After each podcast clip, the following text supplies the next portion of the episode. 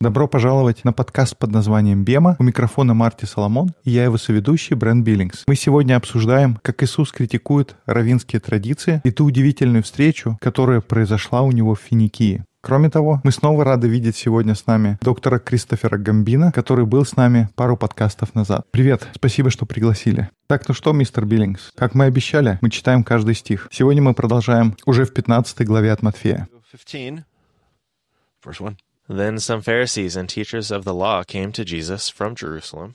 Тогда приходят к Иисусу иерусалимские книжники и фарисеи. Это важно, что они пришли именно из Иерусалима. В смысле, понятно, это важно, если это в тексте. Но почему? Um, Pharisees from Иерусалимские книжники и фарисеи. Какой же замечательный вопрос в самом начале нашего подкаста.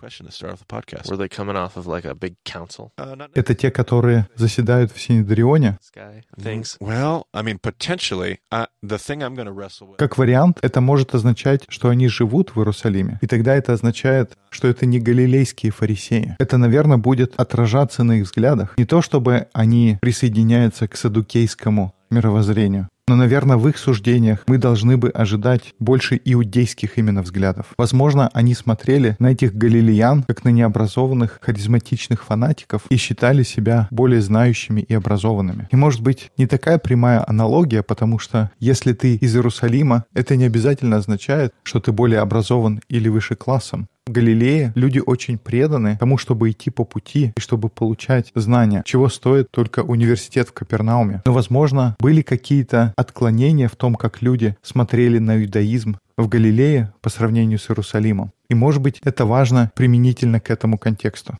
И тогда они приходят и говорят, «Зачем ученики твои приступают предание старцев, ибо не умывают рук своих, когда едят хлеб?» Важный момент. Они приступают что? Речь идет о предании старцев. В Торе говорится, что нужно мыть руки перед едой. Видимо, нет ничего.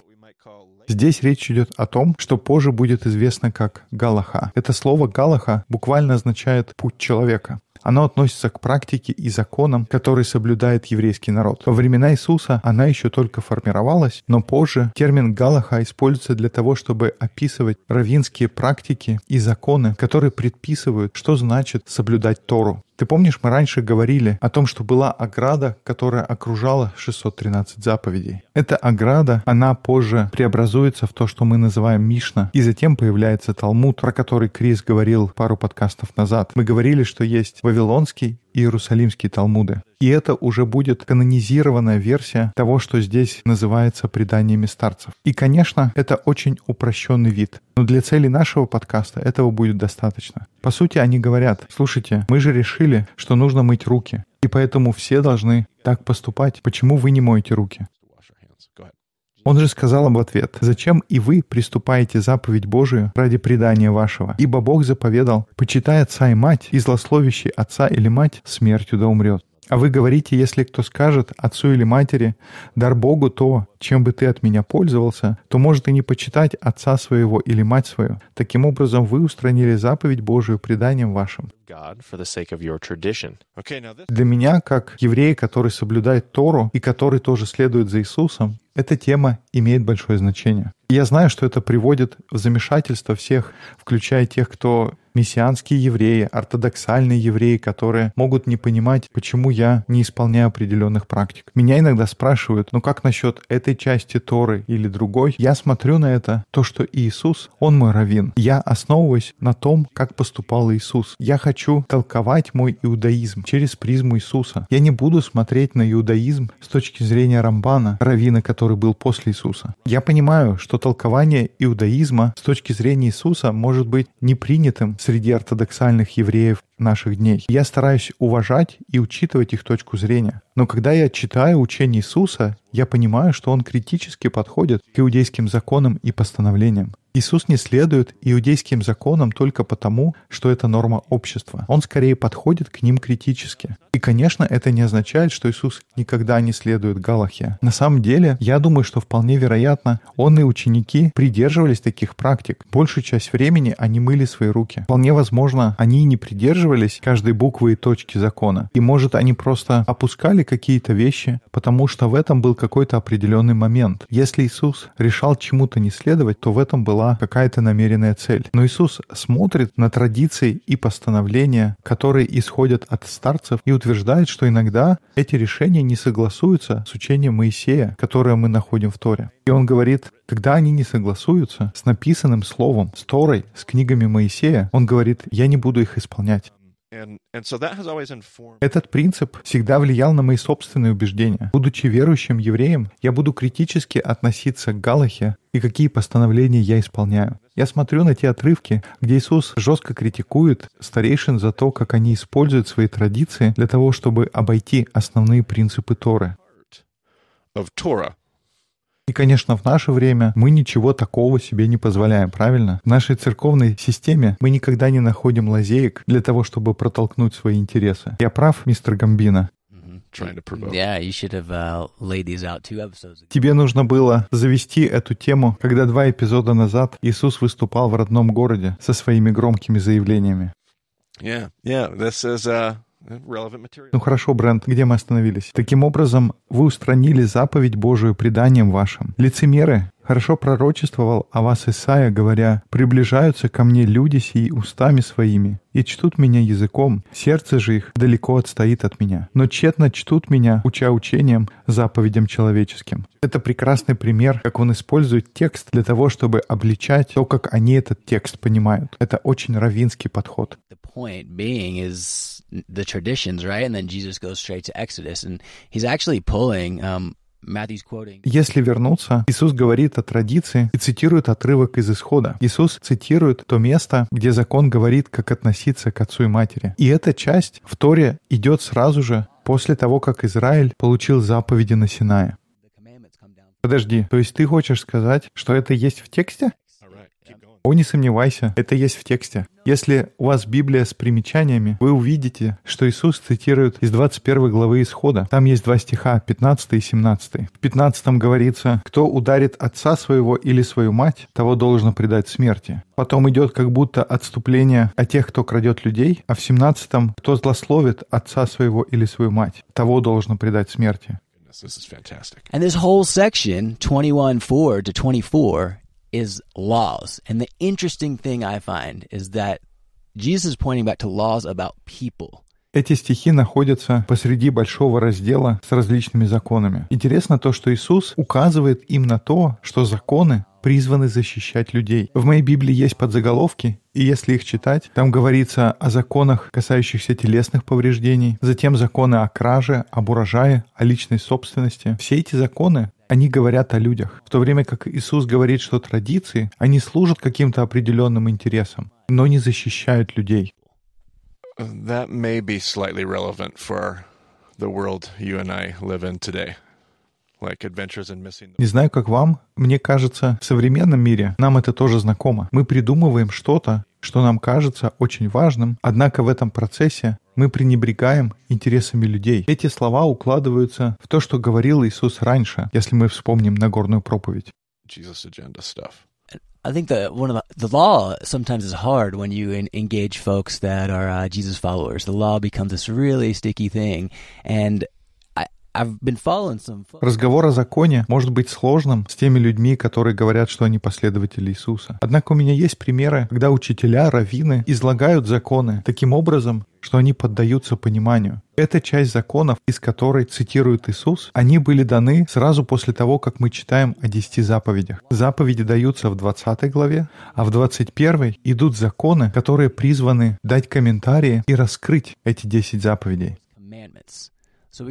Многие слышали о десяти заповедях, и мы более-менее понимаем, о чем они, но затем идут законы, которые служат комментарием к этим десяти заповедям. И люди аргументируют это тем, что все эти законы — это как небольшие истории. И истории, которые происходят в Торе, становятся законами. И поэтому, когда ты читаешь 21 главу, возникает куча других вопросов. Например, когда такое происходило раньше? На какую историю этот закон ссылается? И затем, когда в Матфея Иисус цитирует отрывки из Торы, что он хочет этим людям донести. А вот этот стих, который в середине, у тебя есть предположение, как его трактовать? Что такое важное есть в похищении людей, что оно находится между двух стихов о почитании родителей, тех самых, которые цитирует Иисус?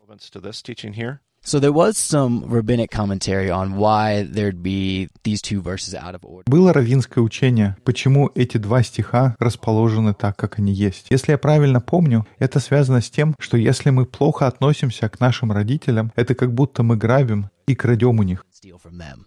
Right. Absolutely. Yeah, that's what I was going to think. That that that expression of to kidnap. Я бы также подумал, похищение людей, его связывают с посягательством на имя человека. Ты берешь что-то, что тебе не принадлежит. В нашем западном понимании это, возможно, будет иметь другой оттенок, но на иврите кража или похищение — это больше, чем просто лишить физического тела. Подразумевается, что человека лишают чего-то значимого. И тогда украсть человека — это все равно, что забрать его сущность, лишить его личности. Here. And now I'm going back as I just kind of talk out loud and I'm looking at um, these two verses uh, that Jesus quotes. Um, honor your father and mother and yeah absolutely я думаю, в этом свете то, как Иисус использует эти отрывки, Он говорит о почитании родителей. Это все имеет смысл, потому что когда вы проклинаете своих родителей, вы, по сути, лишаете их достоинства. Так же, как если вы отказываете им в чем-то, то это снова как будто вы их обкрадываете. Возможно, эти действия оправданы для выполнения своих религиозных обязательств, но они наносят вред. Иисус говорит, что пренебрежение почитанием своих родителей является нарушением Торы. Замечательная мысль. Спасибо, Крис. Давай продолжим читать, Брент. И призвав народ, сказал им, слушайте и разумейте, не то, что входит в уста, оскверняет человека, но то, что выходит из уст, оскверняет человека. Тогда ученики его, приступив, сказали ему, знаешь ли, что фарисеи, услышав слово сие, соблазнились? Мне нравится это. Мол, с чего это вдруг они обиделись? Он же сказал в ответ, «Всякое растение, которое не Отец мой Небесный насадил, искоренится. Оставьте их, они слепые вожди слепых. А если слепой ведет слепого, то оба упадут в яму». Петр же, отвечая, сказал ему, «Изъясни нам притчу сию». Иисус сказал, «Неужели и вы еще не разумеете?» Как бы я хотел лучше понять, как это было написано. Я изучал все по словам. Я не уверен, если Евангелие от Матфея написано на греческом. Я не знаю, если я могу дать хороший комментарий, как понимать эти слова. То, как это читается на поверхности, неужели ты, Петр, такой глупый? Еще ли не понимаете, что все входящее в уста проходит в чрево и извергается вон, а исходящее из уст, из сердца исходит, сие оскверняет человека? Ибо из сердца исходят злые помыслы, убийства, прелюбодеяния, любодеяния, кражи, лжесвидетельства, хуления. Это оскверняет человека, а есть неумытыми руками не оскверняет человека. Кражи и хуления — это как раз те законы, которые были в исходе. Это только подтверждает то, что доктор Гамбина здесь говорил. Он говорит об очень практичном применении. Да, когда ты что-то нечистое трогаешь или что-то нечистое ешь, это сделает тебя нечистым. Но согласно тому, как Иисус трактует Тору, это не главное. Like the point is people. And what your heart, where your heart is, is actually what drives all this other stuff. Like, Главное — это люди. То, что происходит в твоем сердце. Все то, что ты делаешь, это исходит из твоего сердца. Это что определяет, как ты относишься к другим людям. И поэтому именно здесь кроется истинная чистота. Здесь Иисус говорит об очень практичных вещах. Все, что Он перечисляет, так или иначе причиняет боль другому человеку. Это последние пять из десяти заповедей, которые были на скрижалях. Yeah, the back half, and this is how the this is a quote from the from uh, I'm Я слышал, как кто-то из раввинов говорил, что законы, которые мы видим в Торе, являются комментариями тем историям, которые происходили. И истории, которые мы там читаем, они отражают сложные человеческие переживания. И это опять та человеческая составляющая, о которой говорил Иисус. Yeah, that's good. Absolutely. Что ж, хорошо. Мы сейчас прочтем следующую историю, и моими комментариями по ней мы закончим сегодняшний подкаст. И выйдя оттуда, Иисус удалился в страны Тирские и Сидонские. И вот женщина Хананиянка, выйдя из тех мест, кричала ему, «Помилуй меня, Господи, сын Давидов, дочь моя жестоко беснуется». Но он не отвечал ей ни слова, и ученики его, приступив, просили его, «Отпусти ее, потому что кричит за нами». Он же сказал в ответ, «Я послан только к погибшим овцам дома Израилева». А она, подойдя, кланялась ему и говорила, «Господи, помоги мне». Он же сказал в ответ, «Нехорошо взять хлеб у детей и бросить псам». Она сказала, «Так, Господи, но и псы едят крохи, которые падают со стола господ их». Слышите, какая хуцпа здесь? Тогда Иисус сказал ей в ответ, «О, женщина, велика вера твоя, да будет тебе по желанию твоему». И исцелилась дочь ее в тот час. В этой истории Иисусу наконец-то удается сделать то, что он пытался сделать на протяжении последней главы. Он хотел удалиться и побыть в одиночестве после того, как обезглавили Иоанна Крестителя. И для того, чтобы найти такое время, ему приходится уйти в Финикию. Единственный способ для того, чтобы скрыться от еврейских последователей, ему нужно уйти в языческую страну. Он знал, что они ни в коем случае за ним не пойдут. И там, в странах Тира и Сидона, приходит женщина, как Матфей ее называет? Он называет ее хананьянкой, и мы помним, что аудитория Матфея — это иудеи, которые знают, кто такие хананьяне. У Марка ее называют сирофиникиянкой, потому что Марк обращается к римлянам, и римляне знают, кто такие хананеи. Are- Are there Canaanites anymore? No, there wouldn't be. There wouldn't be. Нет, нет такой нации хананеи. Однако Матфей называет ее хананьянкой для своей еврейской аудитории, чтобы подчеркнуть, что она чужая в этом библейском повествовании. Я думаю, именно на это он обращает внимание, а не конкретно географическую область, откуда она родом. В любом случае, это интересный факт, что Иисусу пришлось пройти весь путь до Тира и Сидона, чтобы отдохнуть. Но эта передышка длилась недолго. Всего через два стиха он встречает язычницу Хананьянку. Она просит Иисуса исцелить ее дочь, но Иисус игнорирует ее. И снова важно отметить, что Иисус не отвечает на каждую просьбу любого человека. В этот момент он хочет уйти, остаться один, сделать перезагрузку, и поэтому он избегает общения и игнорирует эту язычницу, которая умоляет его о помощи. Just like Jesus, right? And this is kind of interesting because he doesn't say a word. И интересно, что хотя Иисус ничего не отвечает, женщина продолжает умолять до тех пор, пока ученики не просят Иисуса сделать с ней что-нибудь. Могу себе представить, они идут за раввином, но они настолько неуютно себя чувствуют, она настолько настойчива, что в итоге ученикам приходится подойти к Иисусу и попросить сделать что-то, чтобы она отстала. Right. Like do something? Yeah. Иисус не упрекает своих учеников, что они подходят с такой просьбой. Вместо этого он обращается к женщине и говорит, что он пришел не для того, чтобы помочь язычникам, хотя именно об этом он говорил на всем протяжении предыдущих глав в Евангелии от Матфея. Здесь Иисус сам говорит, что он пришел ради потерянных овец Израиля. Иисус говорит, что его народ заблудился, и его миссия состоит в том, чтобы обратиться к фарисейскому миру, работать с ними, вдохновить их на миссию любить других, включая таких, как она. Но он не пришел непосредственно ради нее. И я думаю, это было болезненное осознание для женщины. Я бы сказал, что Иисус использовал язычников в качестве иллюстрации. Он говорил, «Я видел в язычниках больше веры. Они поступают лучше, чем вы сами». Но это не обязательно означало, что его миссия заключалась в непосредственной помощи язычникам. Right? So the Gentiles don't uh, take over the covenant? Это значит, что завет не переходит к язычникам? Я много слышал о том, что говорят, что язычники станут новым избранным народом Божьим. Как это все связано? Я чувствую сарказм в твоем вопросе. Действительно, похоже, что история развивается не в этом направлении. Я согласен, здесь нет этой богословской идеи замещения. Мы не говорим, что язычники теперь замещают иудейский народ. So she continues to beg him. Like I said, she's got some chutzpah. Но женщина продолжает умолять его. У нее есть хуцпа, такое нахальство продолжать упрашивать равина. Вначале он ее игнорирует, потом обращается, только лишь подчеркивая, что я не должен с тобой обращаться. И он здесь не стесняется в выражениях. It is not right, he says, to take the children's bread and toss it to the dogs. Like just when you thought this story couldn't get any worse, Jesus ignoring the woman, Jesus um, telling her, "I'm not, I, I'm not here for you." He then, like, did Jesus just call her a dog? Uh, good to point out, by the way, some context as we fly through here. Он говорит, что это не дело взять хлеб у детей и бросить его собакам. И говоря о контексте здесь, мы уже говорили, когда обсуждали Нагорную проповедь, что обращение к язычникам как к собакам или даже свиньям – это был культурный жаргон в еврейском мире первого века. Нам, жителям западного мира, трудно понять этот культурный контекст. Мы только что обсуждали книгу Иезекииля. И, Брент, как ты помнишь, что в Иезекииле символизирует язычников?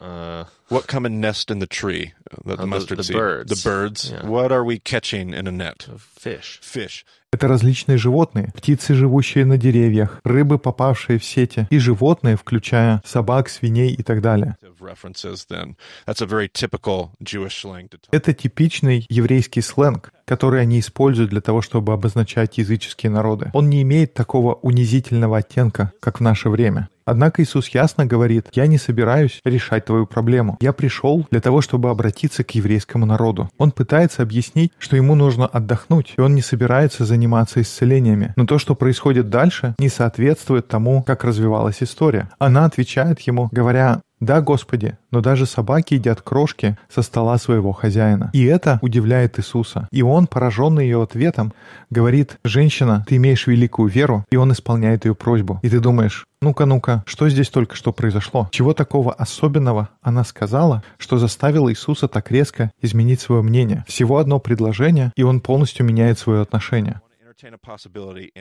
И перед тем, как отвечать, я хотел поговорить с нашими слушателями о том, что, может быть, покажется странным. Я хочу, чтобы мы задумались о том, что, возможно, Иисус учился чему-то и открывал для себя вещи, о которых не знал раньше. Иисус действует, исходя из своей полностью человеческой природы. total human nature. I would never take away from Jesus' divinity, by the way, or his divine nature for one moment. I believe that Jesus is 100%.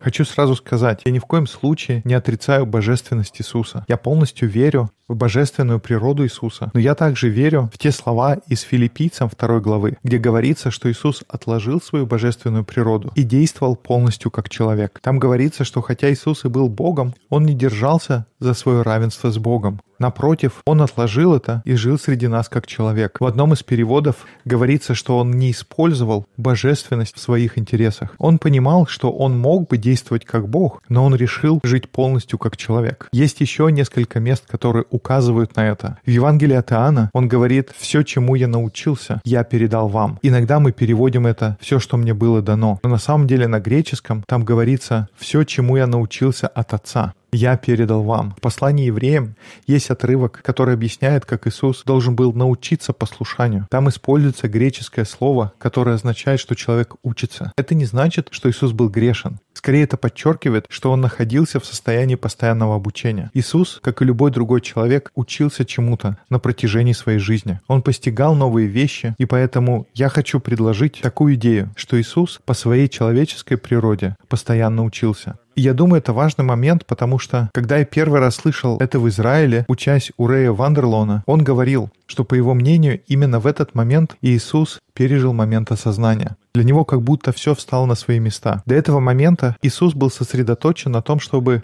поделиться своим учением с иудеями. Весь его фокус не был направлен на язычников. Но эта история знаменует собой решающий момент, когда Иисус приходит к пониманию того, что его миссия включает в себя язычников.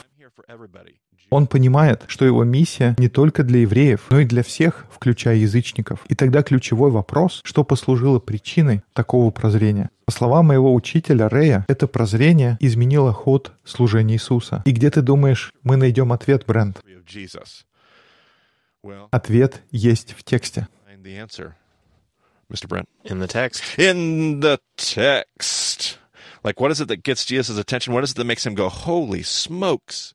Что она такого сказала, из-за чего Иисус «Ничего себе, у тебя, женщина, великая вера». Если присмотреться, в этом же отрывке мы видим намеки. Брент, где он находится сейчас? Даже до того, как читать текст, просто на уровне пшат. Женщина обращается к Иисусу и соглашается с тем, что она язычница, подобно собаке, по сравнению с евреями, которые, согласно еврейской традиции, отождествляются с детьми. Из ее ответа видно, что она верит, что даже крошек, падающих со стола хозяина, достаточно. Одно это свидетельствует об огромной вере. Просто на поверхности она как будто говорит, у нас один и тот же господин. Это один и тот же Бог, который дает всем пропитание. Это один из возможных взглядов. Но теперь, когда мы обсудили на уровне пшат, давай посмотрим на ремес. Крис, какой это отрывок? Кроме того, Илия — это первый человек в тексте, который ассоциируется с каким понятием бренд? Или Крис, помните?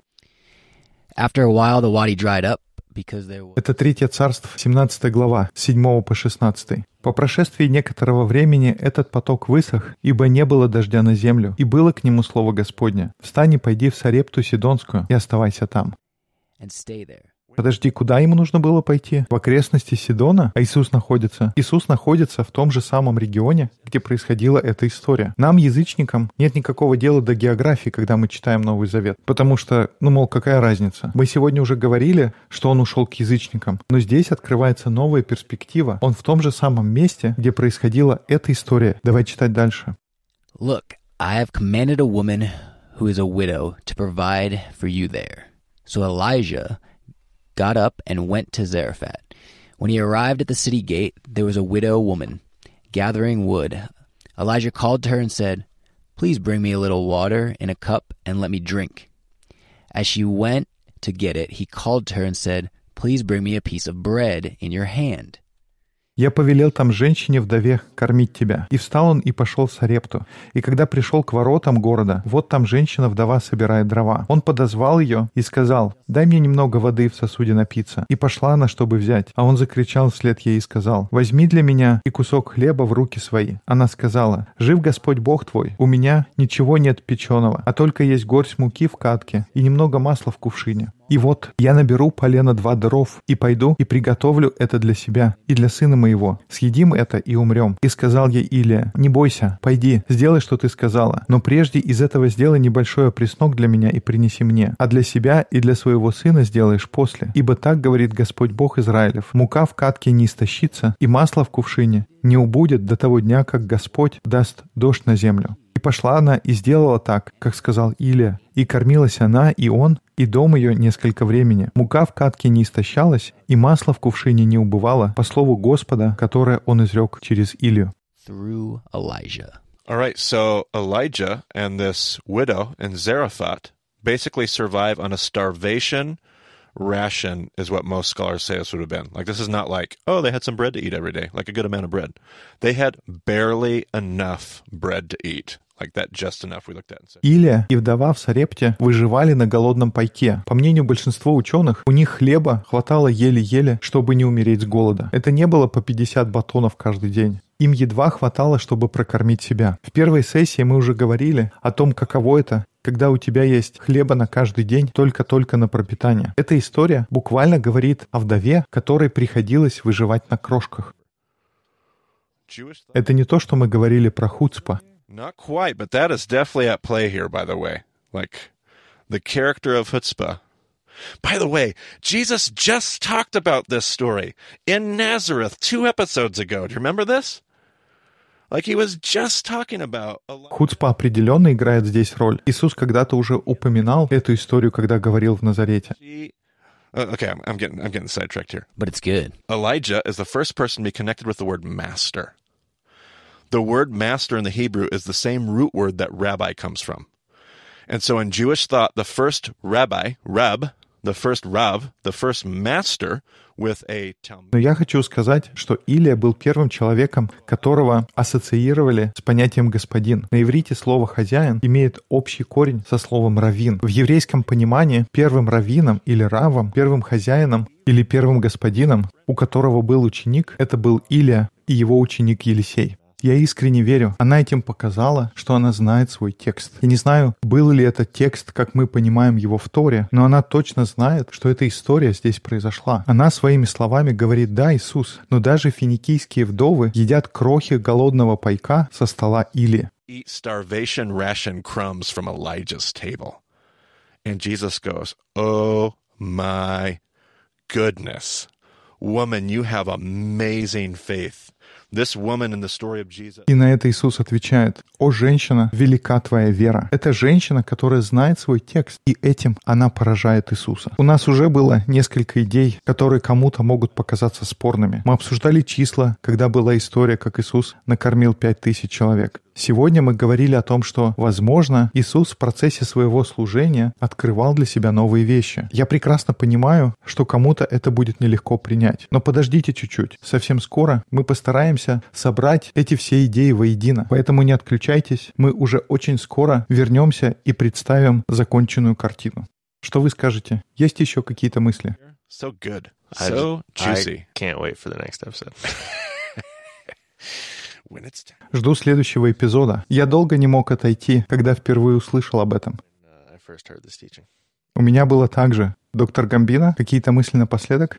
Good doctor. Это удивительная связь с историей Илии. Story connection. Yeah. Love it. All right. We got all kinds of connections going on here. We're jumping back. Здесь множество разных параллелей. Мы обсуждаем исход, обсуждаем историю Или. Отличный материал. Криса можно найти в Твиттере под ником Sustaining Now. Его сайт Sustaining Now. Там же можно почитать о проекте Чува. Посмотрите, как они находят различные связи между Торой и Евангелием от Луки. Luke. And let's see. Yeah, that's pretty much it. Брента можно найти на Твиттер как EIBCB, а Марти как Марти Соломон. Thank you. Больше деталей о подкасте есть на сайте bemadiscipleship.com. Спасибо, что слушали подкаст под названием «Бема». До скорых встреч в эфире.